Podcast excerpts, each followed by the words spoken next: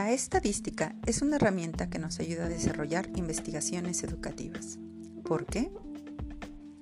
Porque podemos observar comportamientos y procesos sociales o individuales y es posible realizar comparaciones entre grupos de personas o bien países.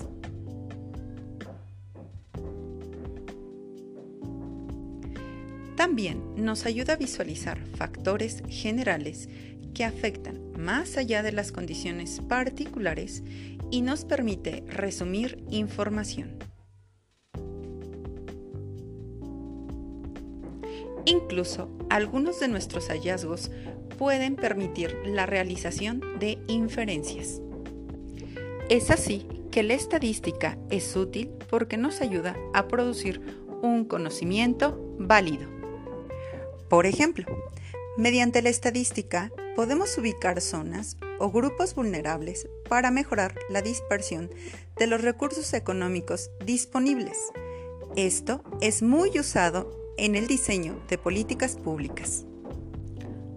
O bien, con el diseño de indicadores se pueden comparar en el tiempo las metas alcanzadas por programas educativos.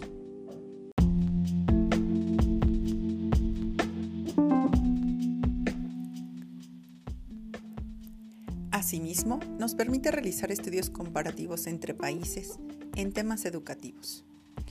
Por ejemplo, con la aplicación de pruebas estandarizadas, se comparan los logros de los aprendizajes alcanzados de los estudiantes por rango de edad.